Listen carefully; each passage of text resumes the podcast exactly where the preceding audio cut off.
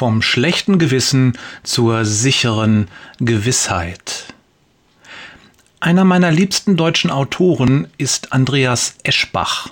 Neulich las ich in seinem Roman NSA die folgende Passage. Es drückte ihr fast das Herz ab, war ein stechender Schmerz in der Brust. Helene wehrte sich nicht dagegen. Wenn irgendeine göttliche Macht sie dafür nun zu strafen gedachte, würde sie sich nicht wehren, denn sie sah, dass das Urteil gerecht war. Was war passiert? Helene, die Hauptfigur der Geschichte, hat gewaltigen Mist gebaut. Eine richtig üble Sache.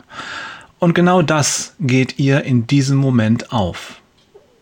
Kennst du das Gefühl? Wenn du merkst, ups, da habe ich einen großen, großen Fehler gemacht.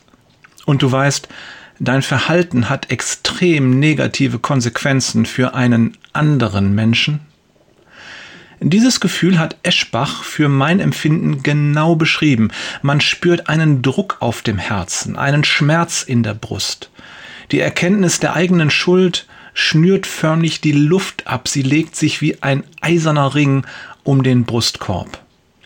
Du fühlst dich mies, es tut dir leid, Du möchtest am liebsten alles ungeschehen machen, möchtest die Zeit zurückdrehen, willst etwas tun, irgendwas, aber es geht nicht.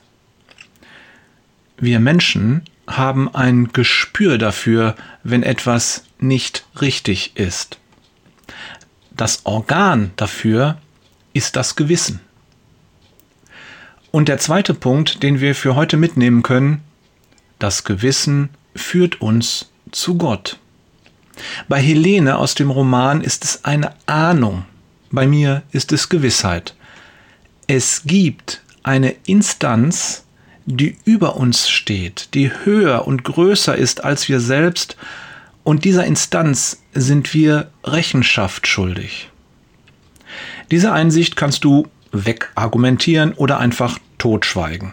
Du kannst dich entschließen, nicht auf dein Gewissen zu hören, du kannst es sogar töten.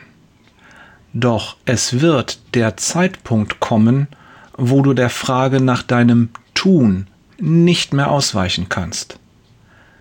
Die Bibel sagt das sehr deutlich.